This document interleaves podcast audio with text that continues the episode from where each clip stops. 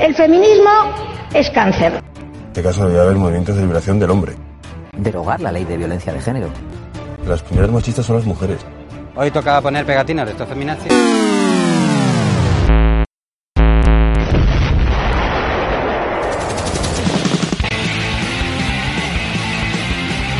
Las nietas de, Goldman. Nietas de Goldman. Las de Goldman. Las nietas de Goldman. Las nietas de Goldman.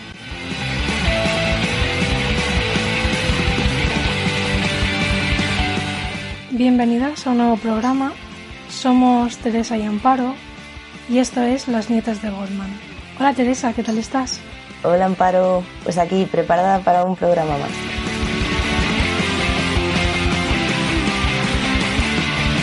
Antes de arrancar, os recordamos nuestras redes sociales. Nuestros Instagram son radfen barra baja antifa y bibliotecaria barra baja feminista. Y también nos podréis encontrar en Facebook, en Nietas de Goldman y nuestro correo nietasdegoldman.gmail.com donde nos podréis encontrar para lo que necesitéis.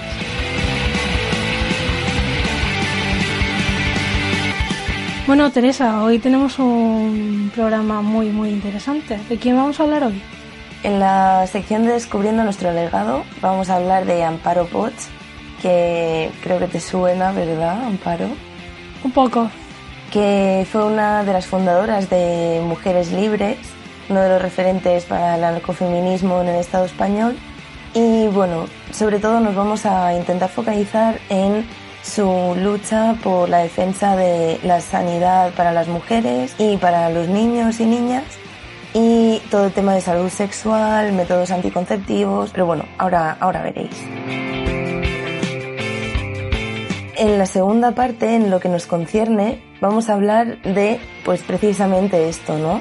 Pero más desarrollado y aplicado a la, a la actualidad. Para ello también vamos a contar con Ana María Iborra, que, que nos va a desmitificar todo aquello que pensamos y no es verdad de la menstruación.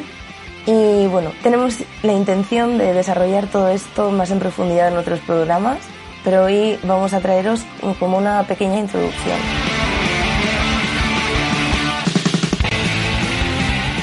¿Estáis listas? Pues empezamos con Amparo Potts.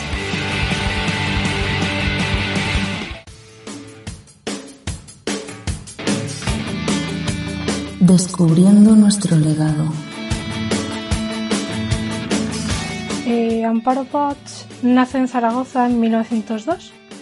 Es una mujer conocida, como antes ha apuntado Teresa, por su vinculación a la revista Mujeres Libres y su vinculación con la CNT. Dedicada desde muy joven a la escritura y a la poesía, a la poesía eh, llama mucha atención cómo las, las mujeres siempre terminamos eh, en temas de escritura. ¿No, Teresa? Sí, siempre nos dedicamos al arte, ¿no? A la creación artística. Eh, Sí, eh, muestra interés en estudiar medicina, pero a pesar de su gran empeño, su padre se opone. Termina estudiando magisterio, donde se licenció con premio extraordinario en la sección de ciencias y cuando termina la carrera empieza sus estudios en la carrera esta vez de medicina, como ella siempre ha querido y siempre quiso. Eh, obtiene matrículas de honor en todas las asignaturas, con lo cual vemos que su padre estaba un poco Bastante equivocado. Sí. Y en esta misma promoción vemos otra vez la estela de- del patriarcado porque se licenciaron 97 hombres y solo dos mujeres. Una de las cosas que más llama la atención de su vida, por eso la hemos elegido, es que Amparo empieza a pasar consulta en la habitación interior de su propia casa y concretamente asiste a mujeres obreras y a niños. Con esto lo que intentaba era eh, poner en marcha programas de educación para ellas desde un punto de vista sexual y reducir la mortalidad infantil que había en la época. Además, ya, bueno, os hemos hablado un poquito de mujeres libres, que probablemente en próximos programas os desentramemos un poquito más. Seguro. Se hacía una defensa sobre la liberación de la mujer obrera. Eh, habían guías de primeros cuidados para la infancia, enfermedades, se hablaba de enfermedades sexuales, hacían manifiestos pacifistas, se hablaba del amor libre y otros muchos temas que el feminismo mm, en la ola en los años 70 vuelve a recoger y vuelve a exponer. De hecho, empezó a hacer publicaciones en todo tipo de revistas, ya fuesen científicas, divulgativas o culturales, sobre estudios e información de todo lo referente a la salud para las mujeres, ¿no? Pues sobre higiene íntima, salud sexual y reproductiva, sobre métodos anticonceptivos, sobre la fisonomía del aparato reproductor femenino o incluso el placer sexual de las mujeres, ¿no? Que era, bueno, mm. yo creo que todo lo que hemos hablado era como el, la, la, cima del tema tabú, ¿no? Incluso eh, durante la guerra explicó a las mujeres cómo tenían que ponerse el DIU ellas mismas. Porque claro, en este momento no se podía garantizar que una mujer tuviese una consulta a la que poder acceder en un estado de guerra. Así que recurrió a que pudieran aplicárselo ellas mismas. Así que Amparo se adaptó a los medios que tenía en el momento para seguir ayudando a las mujeres como podía, ¿no? Incluso fue una de las impulsoras de las cartillas de seguimiento que hoy en día todavía tenemos, ¿no? seguimiento para las madres y para los bebés, donde se apuntan pues todas las revisiones, las vacunas y toda la información. Y al igual que Emma Goldman, Teresa Claramunt y otras muchas mujeres, también trató el tema de la abolición del matrimonio, de la defensa del amor libre, eh, la crítica a la prostitución, la demanda de un sistema educativo que nos capacite a las mujeres igual que a los hombres y, que deje de perpetuar las desigualdades entre ambos sexos. Y bueno, pues todas estas cosas ¿no? que también vemos en otras muchas mujeres feministas. Como viene siendo habitual, y no es menos en Amparo, hace una defensa sobre la educación de las mujeres obreras. Tened en cuenta que muchas de estas mujeres tienen una fuerte moralidad católica que impera en el Estado español, sobre todo respecto a su sexualidad. Entendía que el conocimiento de la información anticonceptiva permitía un mayor control de la natalidad, precisamente como proceso de emancipación de las mujeres. También Amparo se muestra especialmente preocupada por las enfermedades de transmisión sexual.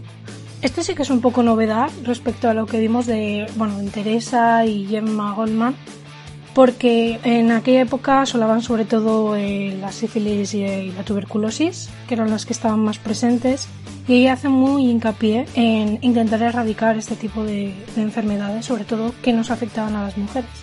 Más allá también de la sociedad como tal, también explicaba y intentaba hacer una crítica a la educación que recibían las jóvenes. Mm. Y decía que de las escuelas no podía esperarse una educación y una higiene sexual porque las maestras que las gobiernan no estaban capacitadas para ello, por haberse formado en una sociedad que no habla del sexo, sino es entre cuchicheos y reticencias.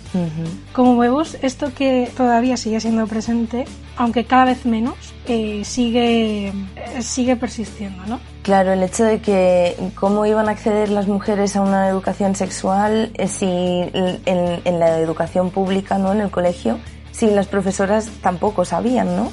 Teníamos que organizar algo para, para llegar ahí. Además, como antes os ha apuntado Teresa, eh, también era una férrea defensora del derecho de las mujeres al placer y al deseo sexual. Eh, para Amparo Bosch, el origen de la desigualdad en el placer sexual, o sea, entendido como en la cama, eh, hablando comúnmente, residía en las diferencias ideológicas de los sexos en cuanto al placer creo que a nadie, a ninguna de nosotras nos resulta de nuevas de que a nosotras no se nos educa para tener, ni recibir placer en ningún momento. Incluso en, el siglo XIX, en la época en la que más o menos vivía Amparo, bueno, ella es posterior, eh, se defendían ideas como que las mujeres no debíamos expresar nuestros, nuestros impulsos sexuales o incluso que carecíamos de ellos y que nuestro único deseo se orientaba hacia la maternidad y el amor maternal, porque era el único, la única forma de expresión que teníamos las mujeres. Pero también era igual de importante que las mujeres tuviesen conocimiento sobre la maternidad, el embarazo, el parto, la lactancia, crítica con la ciencia, porque nunca había tenido en cuenta nuestros cuerpos como mujeres ya que la medicina era una institución absolutamente masculinizada. Escribía sobre la medicalización del embarazo, pero desde un punto de vista de, la mujer, ¿no? Por ejemplo, resaltaba la relevancia de la higiene diaria y de otros eh, cuidados cotidianos y científicos que eran imprescindibles para asegurar la buena salud de la madre y del bebé durante el embarazo. Por otro lado, también hacía una defensa de la naturalización del parto, pero al mismo tiempo remarcaba la importancia de la intervención de la ciencia en el embarazo para descender el riesgo de complicaciones para la madre y para el bebé, especialmente en el momento del parto, ¿no? que es el más complicado. Pero lo importante de la aportación de Amparo es que no quería decir que no se tuviera que tener en cuenta a la mujer a la hora de medicalizar el embarazo que estamos preparadas para parir y la medicina del momento trataba a las mujeres como si fuesen incapaces de parir por ellas mismas que es lo que sigue sucediendo a día de hoy. Como si solo fuese posible gracias a, la medicina en exclusiva, ¿no? Que, que las mujeres podamos parir. Sí, sino una perspectiva feminista como ya apuntamos en otros programas, que era necesario. Bueno, como vemos, Amparo usa sus conocimientos académicos en beneficio de la clase obrera. Se centra especialmente en mujeres y niños de esta clase que venían siendo asolados por enfermedades características. Enfermedades como ya hemos hablado del sífilis, de inventar a modo de, de a punto interesante como la reducción de la lactancia a los seis meses, etcétera, en pro de, beneficios de salud para los niños. Por, por, todo esto hemos considerado que es muy importante el, nombrarla. Y por eso especialmente, y aquí hago un poco de autopromoción, si quieres llamarse así, es por el que elegí este nombre como seudónimo para el podcast.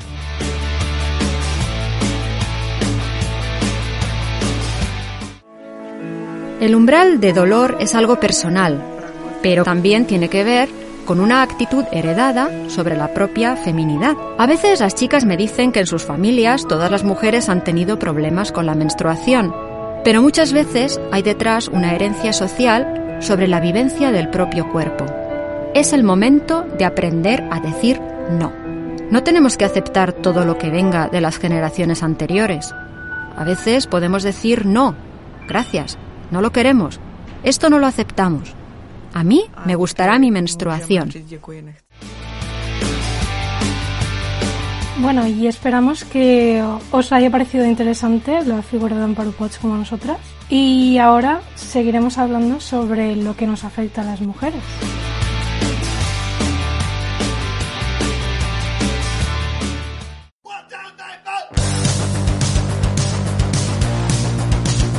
Lo que nos concierne.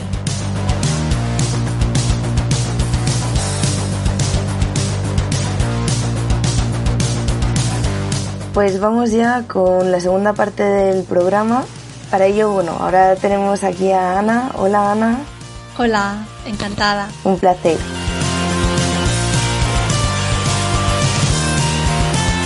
Un poquito vamos a introduciros eh, sobre la importancia de, este tema, ¿no? Que es saber y conocer nuestra menstruación, cómo es, cómo funciona y conocer todos los mitos que no son reales, pero que culturalmente los aceptamos como si fuesen ciertos.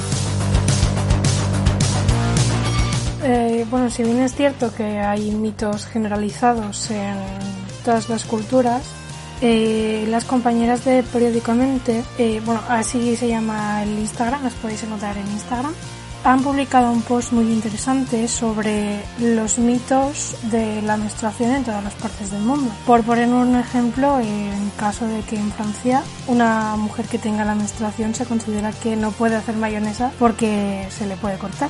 Bueno, y todas estas, muchas de ellas relacionadas con la idea de la impureza de la mujer. Más allá de esos mitos, el desconocimiento de nuestro cuerpo y de nuestra sexualidad, de cómo mantener una higiene, bueno, todo esto que ya defendía Amparo, Amparo Potts. También es importante hoy porque desgraciadamente la educación sexual en los institutos cuando llega llega demasiado tarde. Pues un poco lo que comentamos en el último programa, ¿no? Y llegan a hacer, sobre todo en, la adolescencia, se llegan a hacer muchas barbaridades, como por ejemplo nos llegó el, el caso de unos adolescentes que no tenían preservativo y habían utilizado una bolsa de pipas. O sea, Imagínate la infección que se puede, le puede causar, las heridas internas. Bueno, luego que, que tendría que tener un escozor increíble todas estas burradas simplemente por, por no conocer realmente ¿no? qué es una salud sexual y un conocimiento de la sexualidad para vivirla sanamente, ¿no? Y para explicarnos un poco más sobre el tema, contamos con Ana Iborra, que es periodista, agente de igualdad y profesora de meditación. Hola Ana, ¿qué tal estás? Hola, buenas tardes.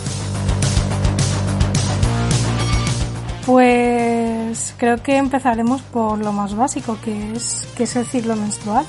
Muy bien, pues vamos a empezar a introducir lo básico. Me ha gustado mucho la introducción eh, que se marque el ciclo menstrual dentro del tema de la sexualidad, porque efectivamente el ciclo menstrual es una manifestación muy clara de la sexualidad de la mujer y es precisamente por esto, es lo, al menos lo que yo pienso que hay tanto tabú en torno a ello, ¿vale? Porque es una manifestación muy clara de la sexualidad femenina. El ciclo menstrual a un nivel estrictamente fisiológico o desde un punto de vista reproductivo es el proceso a través del cual eh, se desarrollan los gametos femeninos, es decir, los óvulos, y eh, se prepara el útero para eh, un posible embarazo, ¿vale? Y esto conlleva pues una serie de fases hormonales que, que tienen un correlato también emocional y psicológico ¿no? en, en la mujer. Pero de, así de como básico que podríamos decir que el ciclo menstrual desde un punto de vista reproductivo tiene que ver con, con eso, con la, con la preparación del cuerpo para un posible embarazo, pero que también tiene muchísima importancia a un nivel de la salud, porque la ovulación eh, interviene no solamente en el sistema reproductor, sino que también tiene un papel muy importante en el sistema metabólico, afecta al sistema inmune, afecta a, por ejemplo, al cabello, afecta a muchísimas más cosas que no son las estrictamente reproductivas. Y bueno, como decía Amparo antes, bueno, hay muchísimos mitos, ¿no? De, sobre la menstruación. ¿Cuáles dirías tú que son los principales mitos? Porque, por ejemplo, lo de la maonesa, pues siempre lo hemos escuchado, pero ya es como sabido, ¿no? Que es mentira, que es un mito. Pero, ¿qué, qué mitos hay todavía que todavía hoy pensemos que son verdad? Bueno, uno quizá el más para mí trágico es la idea de que es normal que la regla duela. Esto para mí es un mito y es un mito patriarcal, porque al igual que no duele hacer pis, al igual que no duele eh, defecar y al igual que no duele eh, caminar o dormir, eh, cualquier función fisiológica del cuerpo humano en salud no debería causar dolor. Por lo tanto, la idea de que es normal y que forma parte de, la normalidad que la menstruación sea un proceso doloroso es para mí pues un gran mito que está incluso dentro del sistema sanitario. Es, los ginecólogos y las ginecólogas, por desgracia, también lo consideran normal. Entonces, esto me parece un mito pues muy extendido, ¿no? Y me llama mucho la atención que siendo, por ejemplo, dolores que son evidentemente que son habituales, pero que sea habitual no quiere decir que sea normal, es decir, que, que debiera ser la norma.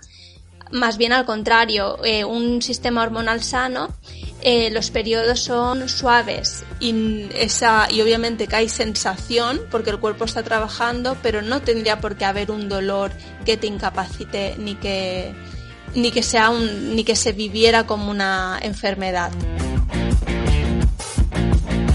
Y bueno, eso es uno. Luego tenemos, por ejemplo, el mito, un ciclo debe durar, un ciclo normal dura 20 días y que cada una de las fases son siete días. Esto es otro mito que no, mm. que no tiene ningún fundamento en, empírico, ¿no? Porque un ciclo normal, la población de mujeres, pues la normalidad dentro de la diversidad de los cuerpos de todas es que un ciclo sano dure de entre 21 a 35 días. Si tu periodo dura de 21 a 35 días, eso es completamente normal. ¿Vale? Entonces, eso es la primera cosa. No, no es que si no tienes un ciclo de 28 días y cada mes te viene cada 28 días como un reloj, tienes problemas, sino que de, de, 21 a 35 días es completamente normal. Y, de, y que de un mes para otro haya una ligera variación de la longitud del ciclo, es decir, que un mes sea 28, que otro mes sea 30, que otro mes sea 31, también completamente normal y no implica ninguna, ninguna irregularidad. La diferencia entre un ciclo regular y un ciclo irregular tiene que ver con la ovulación. Es decir, si tú ovulas eh, todos los meses, cada cierto periodo de días, dentro de lo normal, eso es regular. ¿Vale? Aunque un, día, aunque un mes sea 28 y otro mes sea 31. Eso es un ciclo regular, porque cada, cada mes ovulas y por lo tanto cada mes menstruas. Pero si hay ciclos de más de 35 días, por ejemplo, eso puede indicar una que no se ha ovulado. Eso es un ciclo anovulatorio. Y eso sí que sería un ciclo irregular. Ciclo irregular quiere decir que no ovulas. Y ciclo regular quiere decir que sí que ovulas regularmente. Y claro, la, duración del sangrado también es variable. Efectivamente. No hay una normalidad. Efectivamente, la duración del sangrado hay eh, de, entre, de entre 2 a 5, 7 días, depende muchísimo de la, de la mujer, del momento de la vida, porque se sabe, por ejemplo, que en los primeros años menstruales los periodos suelen ser más intensos, eh, mucho más abundantes esto tiene mucho que ver con muchas cosas y es muy personal. hasta una semana es completamente normal que dure la menstruación. Y lo que dices de la longitud de las fases, también otro mito, hablando de mitos, sería eh, la idea de que cada una de las fases, eh, que, el, que, el, ciclo está dividido en cuatro y que cada una de las fases dura siete días. Este esquema que nos meten en la cabeza de 7 por 4, 28. Pues tampoco es así. Eh, la ovulación en sí misma es un día, son 24 horas. Y por ejemplo, la fase premenstrual, que es la que viene después, esta sí que tiene un número de días fijo. La fase premenstrual suele ser en, un ciclo hormonal sano de 10 a 14 días. ¿Vale? Y después eh, ya viene la menstruación, que como hemos dicho es de desde 1 hasta 7 días, lo normal. Y después ya viene la preovulación, que es el proceso cuando otra vez empieza a madurarse un folículo en el ovario, otra vez se va. Y luego ya viene la ovulación, que da inicio a la fase lútea, en la cual la hormona que, que, la protagoniza, si el ciclo hormonal es sano, es la progesterona, que es una hormona que nos hace estar más calmadas, más sedadas, es la, es la hormona que nos conduce a la relajación, a la interioridad. Y, y por eso la fase, la fase, sobre todo la premenstrual, eh, está marcada por esta, como esta retirada a la cueva, ¿no? Nos vamos retirando a la cueva, hasta que en la, en la menstruación empieza otra vez el proceso de la fase folicular, poco a poco estamos sangrando y al mismo tiempo nuestro cuerpo ya se va recuperando, va generando otra vez todas las hormonas del ciclo y empezamos otra vez.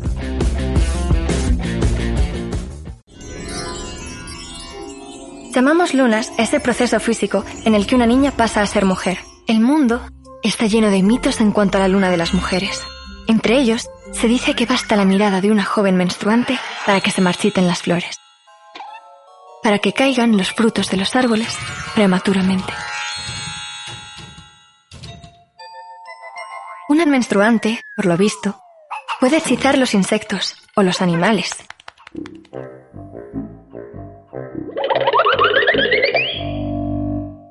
Incluso a los bebés,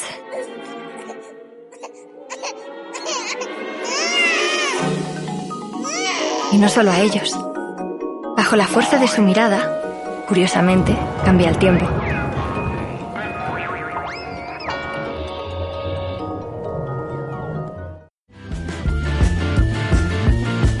Bueno, antes has mencionado así de pasada que desde el sistema patriarcal eh, se vende mucho la idea de ciclo menstrual regular o irregular en cuanto al tiempo. Pero, ¿qué es realmente un ciclo menstrual regular y un ciclo menstrual irregular? Porque hay muchas que eh, tenemos la, concepción de que irregular es que dure más de lo que debería. Pues eh, lo que marca la regularidad es la ovulación, que tú ovules cada mes.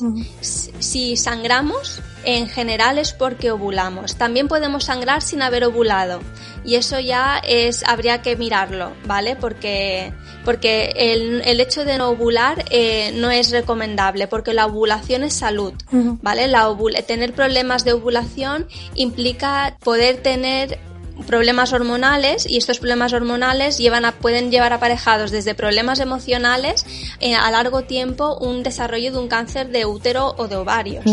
¿Vale? Entonces la ovulación es muy importante. El centro del ciclo menstrual es la ovulación.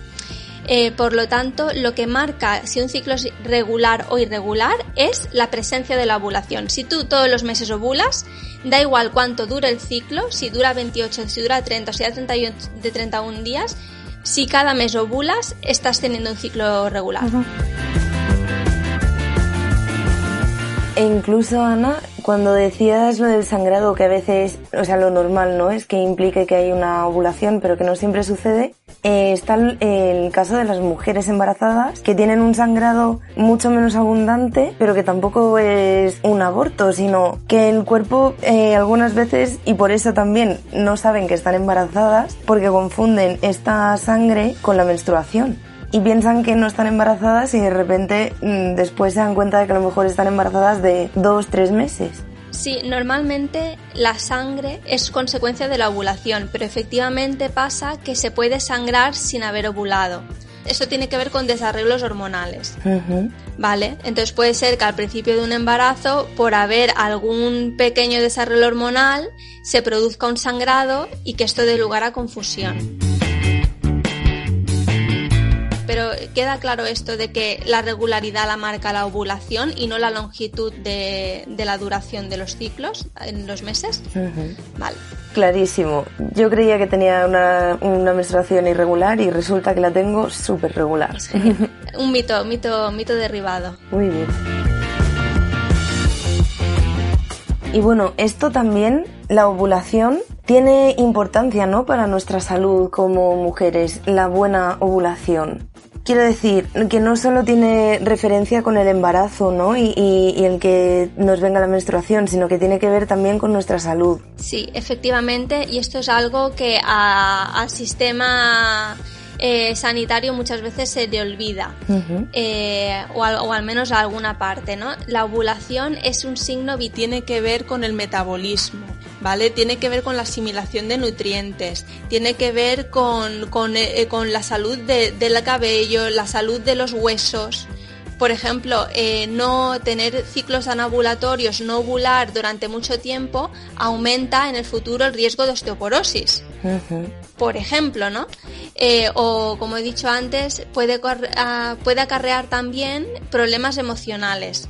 ¿vale? Problemas emocionales, porque estas hormonas, este contrapeso de las hormonas, estrógenos en una fase, progesterona en otra, el tener esto en equilibrio eh, ayuda al equilibrio emocional de la mujer. Cuando hay un síndrome premenstrual, puede ser que haya un caso, por ejemplo, de hiperestrogenismo, que haya un exceso de estrógenos, que la progesterona no pueda tener protagonismo y que por lo tanto no pueda llevar a cabo su función de calmar, de relajar, que el cuerpo nuestro necesita.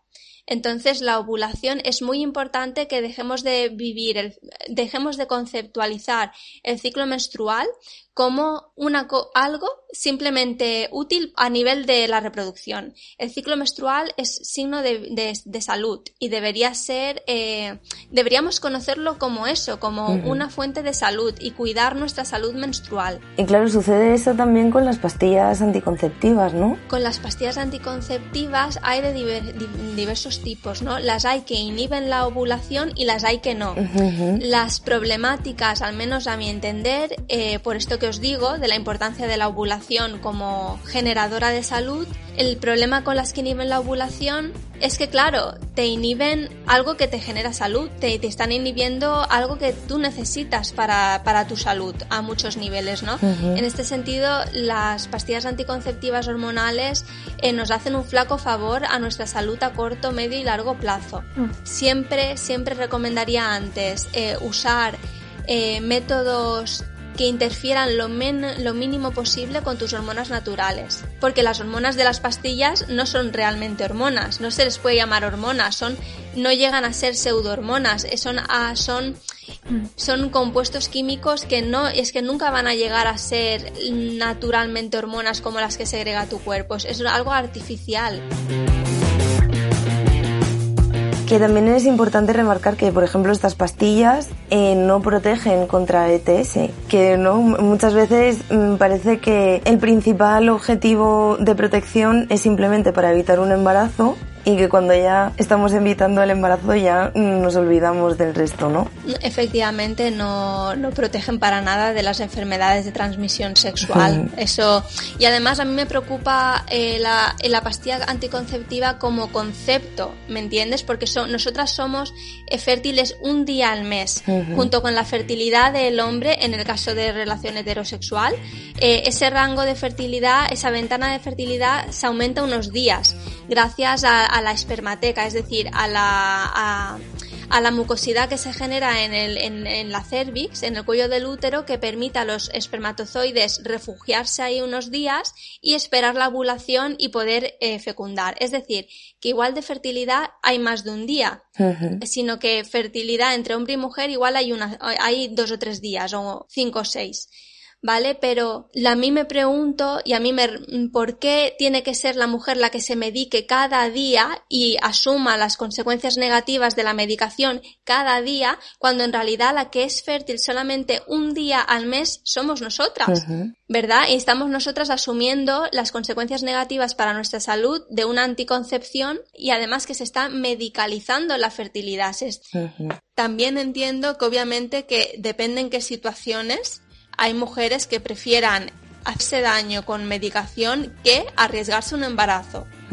También es comprensible, por lo tanto, mm, yo no, una no se puede poner en posiciones extremistas de sí o no, blanco o negro, ¿no? Porque dependiendo en qué contextos, el tener la tranquilidad de que no te puedes quedar embarazada eh, cuando estás en una, por ejemplo, una relación violenta, pues casi que, pues igual lo, tú decides asumirlo, ¿no? Pero es importante que no nos vendan una cosa que no es, que no nos vendan que no nos afecta la salud, que no nos vendan también que es 100% efectiva, porque tampoco lo es.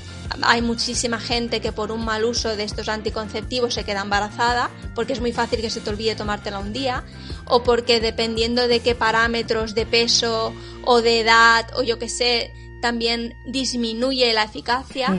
Entonces hay que informarse, yo lo que recomendaría es informarse muy bien antes de empezar cualquier tipo de medicación que altere tus hormonas naturales. Dicha edad está determinada por el comienzo de la primera menstruación, a la que llamamos menarquia.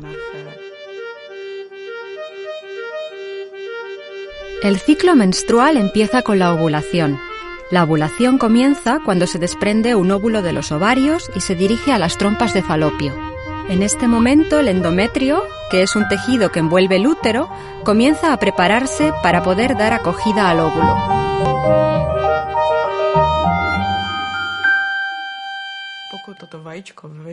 Si en las trompas de falopio el óvulo no se encuentra con ningún espermatozoide, llega al útero sin ser fecundado. El endometrio, pues, se ha preparado en vano, por lo que se desprende y sale del cuerpo femenino en forma de menstruación. Antes mencionabas el, eh, no entendías el por qué a nosotras se nos ponía la, obligación de tener cuidado en la reproducción sexual. ¿Crees que todo el conocimiento que se tiene de la menstruación va enfocado a este aspecto y no tanto a la salud de la mujer? En general, efectivamente, el ciclo menstrual se estudia y se trabaja en tanto que como método de, como sistema reproductivo, es decir, nos solemos fijar culturalmente en el ciclo menstrual para eso. Una mujer empieza a preocuparse por su ovulación a los 30, 30 y pico años cuando decide que quiere buscar un hijo. Por ejemplo, ¿no?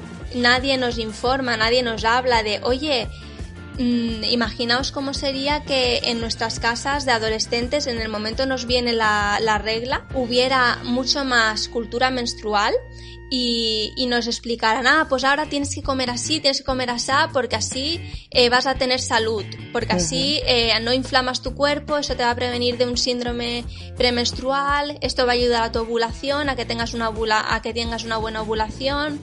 Eh, y que, las, y que enseñáramos, por ejemplo, a las, a las mujeres jóvenes a reconocer los síntomas de ovulación.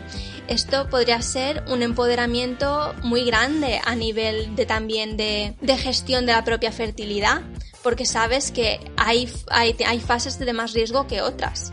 ¿no? Y no porque te lo diga una aplicación, porque eso no es fiable. Una aplicación no tiene ni puñetera idea de cómo está funcionando tu cuerpo. Pero tú sí, tú sí que puedes observar cómo está tu moco cervical, puedes observar el nivel de líbido que tienes, puedes observar cómo es el flujo, puedes eh, explorarte y ver en qué posición está tu cuello del útero, si está, mm, si está más blandita, si está más... Eh, hay signos para reconocer eh, la, la ovulación, ¿no?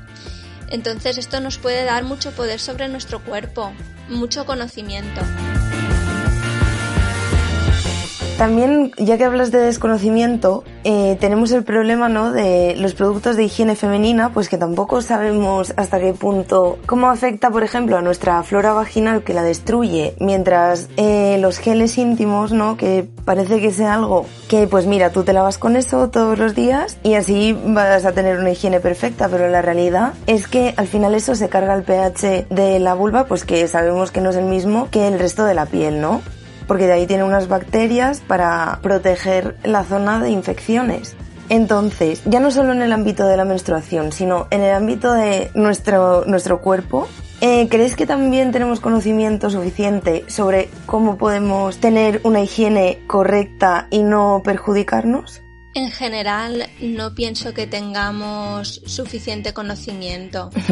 En general, no, porque es una cosa tan normalizada el usar tampones de estos blanqueados que te pueden provocar el síndrome de shock tóxico, o sea, eh, usar las compresas eh, normales que, que también al ser, o sea, al ser plástico, eso, y al estar tratada también con químicos, ponértelo ahí, en una zona tan, tan sensible, ¿no? No, no nos lo planteamos porque lo hemos normalizado. Lo hemos normalizado, porque además porque es una gran industria. Y bueno, y también hacer la puntualización de cuando hablamos de higiene eh, menstrual, yo prefiero hablar de gestión del sangrado, porque la palabra higiene ya nos hace, nos hace pensar en suciedad. Y uno de los tabús más grandes respecto al ciclo menstrual es que es algo sucio. Entonces es algo que pues igual que habría sería interesante de empezar a pensarlo de otra manera, ¿no? En vez de pensar que es para para lo uso para estar limpia, es para gestionar simplemente la sangre, ¿no? Porque la sangre en sí no tiene nada no tiene nada de malo, de ahí esa sangre es una prueba de que podemos dar vida. Entonces no tiene nada, no debería tener nada de vergonzoso ni de culturalmente. Yo recomiendo mucho la copa menstrual. Si se necesita eh, un algo como alternativa a los tampones, siempre es mucho mejor la copa menstrual. También porque pensar la cantidad de pasta que nos gastamos en compresas y en tampones, en historias reutilizables. A la industria le interesa eso y además es antiecológico. Y residuos. Efectivamente, es antiecológico. Claro. O sea, la cantidad de compresas y de tampones que usamos una mujer en su vida fértil es, es, tremenda. Y la, de, y la de millones de mujeres que somos. O sea, a nivel ecológico es un desastre. Y bueno, y a nivel de salud hemos visto que tampoco es lo, tampoco es lo mejor. Entonces yo recomendaría las compresas de tela, la copa menstrual y si alguien se atreve, de vez en cuando practicar el sangrado libre, que eso ya es más complicado. Y bueno, explícanos un poco qué es esto del sangrado libre para quien, para quien no sepa qué es. Pues el sangrado libre es eh, no ponerte nada. Básicamente es aprender a no ponerte nada y ser capaz de, eh, con la contracción de la musculatura vaginal, poder eh, elegir o más bien es como desarrollar la conciencia de que tú notas cuando necesitas expulsar la sangre y vas al baño, si estás en el campo a un trocito de tierra y la expulsas igual que, igual que hacemos pipí. Yo es que yo a veces pienso esto, y, ostras, y en los tiempos antiguos que las mujeres no tendrían compresas o historias de estas, yo pienso que practicarían eso, que tendrían mucha más conciencia del cuerpo y que irían a soltar la sangre igual que va, vas a hacer pipí. Yo tengo, yo tengo esta, esta intuición, ¿no? No sé si es verdad o no, pero yo pienso que puede ser así. Yo también lo pienso, porque además muchas veces, no sé si os ha pasado a vosotras, sobre todo antes que utilizaba compresas, que a lo mejor me ponía una compresa, llevaba dos horas y estaba limpia completamente. Y de repente hacía todo fa, ala, y, y se desbordaba, ¿no? Entonces es esto también un mito, pienso, el pensar que durante la menstruación estamos sangrando constantemente. O sea, que esto tampoco es así. Efectivamente, no, no estamos sangrando las 24 horas. es, eh, va poco a poco, va poco a poco. Entonces yo pienso que eso yo ni yo, yo no lo sé, ¿eh? Esto de sangrado libre no es algo que yo domine, pero es una cosa interesante para explorar. Eh, bueno, y también de que se venden mucho las copas menstruales de silicona cuando hay muchísimas más dentro del mercado y que por una que a lo mejor no, no te haya servido, no tienes por qué desechar la idea de utilizar una copa menstrual. Quizás tengas que buscar el más, la más adecuada a tu propio ciclo menstrual. Bueno, a tu menstruación más bien, a tu sangrado. O a tu propio cuerpo, porque Sí. La, la, longitud de nuestra vagina no, no es igual, ¿no? O sea, hasta el cervix la altura que tenemos, pues cada mujer es, es diferente. Entonces también la musculatura cada una la tenemos desarrollada de una manera, mm. porque también pasa eso, ¿no? Tengo muchas amigas que dicen, es que yo quiero utilizar la copa, la copa menstrual, pero no la llevo cómoda, porque mm. Mm, o me mancho, o me molesta, o me la noto todo el día, y quizás sea esto, ¿no? Aparte de que hay tallas y tamaños, que son dos cosas diferentes, eh, también hay diferentes, por lo que decía Amparo, diferentes materiales y diferentes formas, ¿no? Para cada una, porque tenemos cada una unas vaginas pues de una manera. Claro, cada, igual que cada rostro es diferente, pues cada vagina es diferente, ¿no?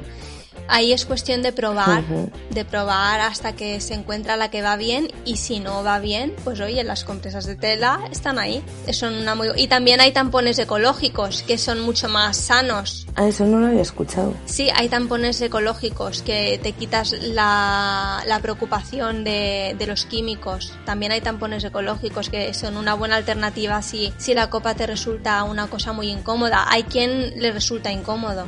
Entonces eso es acostumbrarse si encuentras una que te va bien o si no te acostumbras, oye, están los tampones ecológicos y están las compresas de tela que son que son opciones respetuosas tanto con tu salud como con el medio ambiente. Antes estábamos hablando de la, del hiperestrogenismo, que es una de las enfermedades que nos pueden acarrear a las mujeres. Pero también hay mucho, muchas otras que desde el sistema sanitario se desconoce tanto las causas como el que ocasiona y que incluso de dónde viene, como en el caso de la endometriosis. A ver, en este sentido yo no soy una profesional de la salud, así que no soy súper experta en el tema de las enfermedades relacionadas con el ciclo, aunque sí que estoy un poco informada. Eh, el hiperestrogenismo, por ejemplo, yo tengo entendido que más que una enfermedad es una condición, ¿no? Como como una, una circunstancia, ¿no? Y aunque puede, aunque puede ser un problema, puede generar síndrome premenstrual, puede generar, bueno, una, pues una serie de problemas. Y yo pienso que aquí, obviamente, que hace falta mucha más investigación, eh, pero también lo que veo es que muchas veces lo que hay, lo que yo veo que genera mucho sufrimiento, es la dificultad en diagnosticar bien. Y aquí esto tiene que ver con los, este, con los mitos, ¿no? Por ejemplo, cuando se tarda de media 10 años en diagnosticar una endometriosis, porque a pesar de que la mujer va repetidas veces a decirle al ginecólogo que oye que me duele mucho, el ginecólogo le insiste eh, en que eso es normal y que le ha hecho X pruebas y que no hay nada, ¿no? Y hay veces que hay un fallo en el diagnóstico y que tiene que ver con con con los mitos, ¿no? Con el creer que eso, que el dolor es normal, por ejemplo. Que también, no sé si estarás tú de acuerdo conmigo, Ana, creo que también tiene que ver sobre todo con el sistema patriarcal, ¿no? Que al final lo controla todo. O sea, exactamente lo que decía Amparo Poch, ¿no? Que como las mujeres no tenemos conocimiento real y necesario sobre nuestra sexualidad y nuestro propio cuerpo, pues ¿qué pasa? Pues que en, la, en, el colegio las profesoras tampoco tienen ese conocimiento, entonces mm. tampoco lo pueden transmitir. Y al final el reclamo, ¿no? De hace un siglo o hace más de un siglo y el de ahora sigue siendo el mismo. Que necesitamos educación sexual específica. Necesitamos profesionales que nos hablen de nuestra salud sexual. Porque a mí me parece muy fuerte, por ejemplo, que esto sé que le pasa a mucha gente, pero bueno, yo conozco a una persona que le pasó y es que tuvo el aborto espontáneo y no sabía ni siquiera que había tenido un aborto espontáneo. Pensaba que, que había tenido pues una regla muy dolorosa. Y tiempo después, cuando eh, su madre estábamos hablando por otra amiga justamente de esto, entonces ella se dio cuenta de que lo que había sufrido era un aborto espontáneo. O, muchas otras eh, enfermedades, ¿no? Que al final lo que pasa es que como no las conocemos, pues no nos las podemos diagnosticar. Sí, efectivamente, hace falta muchis necesitamos muchísima más formación, conocimiento en nuestro cuerpo, porque es que eso es salud y el conocimiento es poder. Y en este caso el poder es también salud, porque necesitamos saber qué es un ciclo normal y qué no lo es, qué es realmente normal y qué es realmente no normal al respecto de nuestro ciclo, para saber cuando vamos al médico primero, saber explicarnos y dos, saber insistir para que nos, para que nos diagnostiquen bien. ¿Sabes? Tener, eh, si tuviéramos este conocimiento, iríamos al, a la ginecóloga o al ginecólogo con las cosas claras. Decir, mira, eh, yo eh, me conozco, normalmente tengo unos ciclos de tal, me ha pasado esto, esto, esto, en esta fase, en este día del ciclo, me siento así, asá, o sea, mm, eso nos da poder a la hora de hablar también con el médico o la médica porque mm, no vamos eh, como completas ignorantes de nuestro cuerpo, sino vamos desde una posición de, mira, yo sé, yo me conozco, sé cómo funciona mi cuerpo y, me observo y, para mí es un hábito el hecho de observarme porque me parece que es un porque es auto, porque es autocuidado, porque es salud, ¿no? Claro, yo pienso que esto nos daría mucho poder si colectivamente aprendemos sobre estos temas y, aprendemos y, generamos este conocimiento, ¿no? Y informamos a la medicina, informamos a la sociedad de que de dignificar y, honrar el, cuerpo, nuestro cuerpo, ¿no? Como, como salud, o sea, desde el punto de vista de la salud. Además hemos dicho que eras profesora de meditación y haces cursos de empoderamiento. Si estás preparando alguno dentro de poco o cómo está de cara a verano. Pues estoy en formación de grupos. Tengo varios cursos. Eh, uno es precisamente sobre este tema, sobre el ciclo menstrual.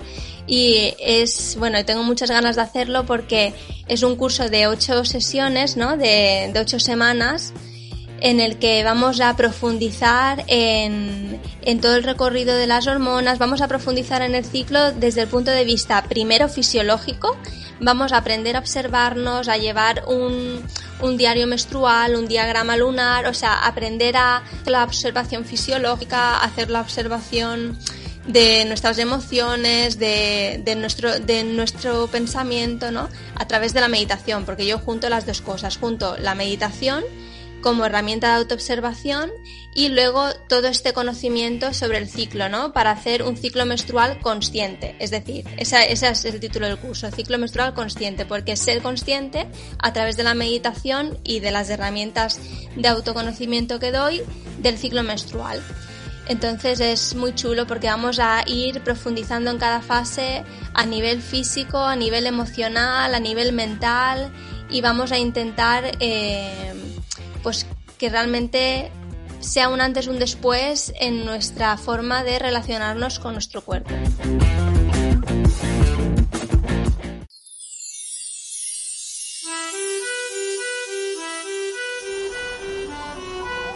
Una antigua leyenda dice que antaño la luna visitaba jóvenes y mujeres en la Tierra.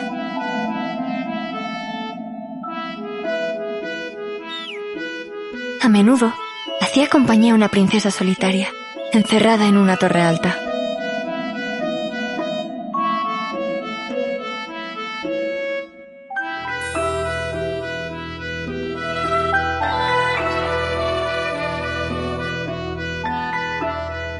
Una noche, el padre de la princesa la sorprendió. Era un rey soberbio. Alterado, hirió a la luna. La luna sangrando regresó al cielo y nunca más volvió a la tierra. Sin embargo, dejó presente su amistad en todas las mujeres mediante su sangrado en los días de luna llena. Así, el fuerte vínculo entre la luna y las mujeres perduraría para siempre.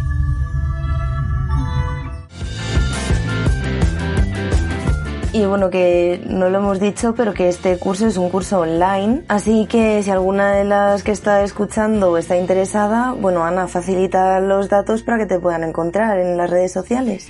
Sí, eh, pues si alguien le interesa, estoy en Instagram. Eh, mi cuenta es arroba meditación y empoderamiento. Y bueno, y si a alguien le interesa ver la información de los cursos, tengo la página web que se llama así también, meditación y empoderamiento.es, y ahí están los cursos que tengo explicados, ¿no? Son, son online, son online. Son online, pero en versión presencial, es decir, las hacemos en vivo y en directo. No es un curso de que te descargas las cosas, sino que para mí es muy importante la participación. Yo he sido una alumna de, uno de los cursos que imparte Ana y la verdad es que es una herramienta de autoconocimiento increíble porque es exactamente lo que has dicho, ¿no? Tomar conciencia de tu propio cuerpo y de tu propio ser y, escucharte y mirarte y tratar de, de cultivar la calma mental, ¿no? Me gustaría que hicieras la aclaración de por qué eh, todo esto de la meditación eh, necesita la perspectiva eh, feminista, ¿no? Para nosotras. Bueno, pues porque la meditación, esto lo digo desde mi experiencia personal, tú puedes meditar, pero si no le pones perspectiva de género, te puedes encontrar que en el ambiente espiritual sigue habiendo mucho patriarcado. ¿Vale? Entonces te puedes encontrar con el patriarcado eh, incluso dentro de todo, todo el mundillo espiritual. Por ejemplo, cuando se habla de una cosa tan bella como es el concepto de compasión, ¿no? Que yo vengo de la tradición budista, yo soy profesora de meditación budista. Entonces, eh, hay que, si no tienes perspectiva de género, es muy fácil que conceptos que son tan bonitos se puedan malinterpretar en manos de, por ejemplo, una mujer víctima de violencia. Tengo que tener compasión por mi agresor. Claro. ¿Se entiende esto? O sea, lo que son las enseñanzas espirituales, si no les ponemos eh, una perspectiva mm, feminista, puede haber, puede de alguna forma nos puede perjudicar. Entonces yo la forma en que combino meditación y, feminismo es eh, usando la herramienta de la meditación como herramienta de autoconocimiento que es para darnos cuenta de qué forma eh, tenemos tan interiorizado el patriarcado. Y esto se manifiesta en nuestra forma de pensar, en nuestras emociones, en, en cómo nos, en cómo al final actuamos. Entonces, entendiendo, como yo entiendo el feminismo como una toma de conciencia, la práctica de la meditación es cada vez tomar más conciencia. ¿no? Y cuanto más conocimiento tienes, más perspectiva de género, más conciencia puedes tomar de otro tipo de cosas. ¿no? Y la meditación es para mí una herramienta de de, potenciar la toma de conciencia, de potenciar el darse cuenta. Entonces, el curso que nombra Teresa es el curso que yo tengo de meditación y empoderamiento femenino, donde hago precisamente esto, ¿no? Trabajar la meditación desde una perspectiva feminista, tratando temas feministas y esos temas feministas mirándonoslos por dentro.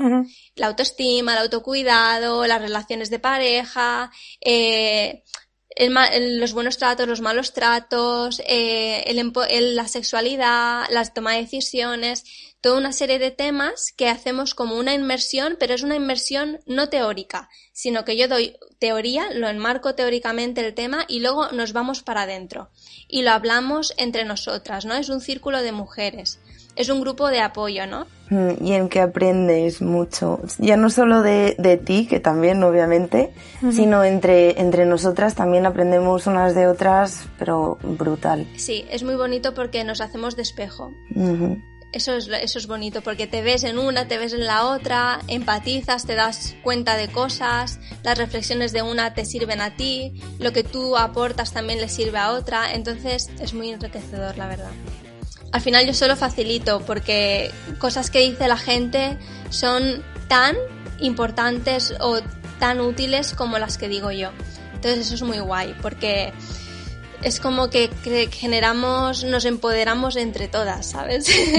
nos, nos damos fuerza a las unas a las otras. Y bueno, es un espacio seguro porque estamos entre mujeres, ¿no? Que recuerdo que en mi curso salió de ese debate y, y, le explicamos a la mujer pues que mismamente no podíamos hablar de conforme hablábamos si hubiese un hombre, porque no nos sentiríamos igual de seguras, ¿no? Efectivamente, es súper importante que las mujeres sigamos conservando espacios seguros para hacer este trabajo interior, igual que ellos deben tener sus círculos de hombres para revisarse sus historias, porque también, porque obviamente las tienen. Claro. Y igual que ellos y nosotras nos tenemos que revisar, pero ellos también se tienen que revisar. Mm. Y es un trabajo muy grande. Bueno, Ana, pues muchas gracias por estar un programa con nosotras. Esperamos que en próximos programas contar contigo para seguir desentramando esto u otros temas que afectan a las mujeres. Claro que sí, encantada. Muchas gracias, Nietas de Golan, por la invitación. a ti por, por tu simpatía y por todo lo que nos ayudas, la verdad. Muchas gracias, Ana. Gracias.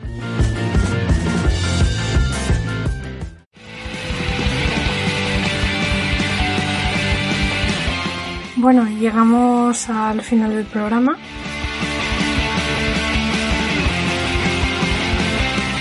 Eh, ¿De qué hablaremos en el próximo programa? En el siguiente programa traeremos a Lucía Sánchez Saornil, a otra mujer que también fue compañera de Amparo en Mujeres Libres, una de las cofundadoras junto a ella.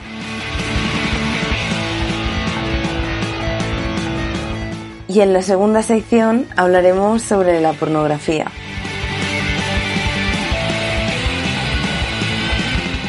Y recordamos nuestras redes sociales para que nos podáis seguir. En Instagram somos radfem barra baja antifa y bibliotecaria barra baja feminista. En Facebook Nietas de Goldman y en el correo nietasdegolman arroba.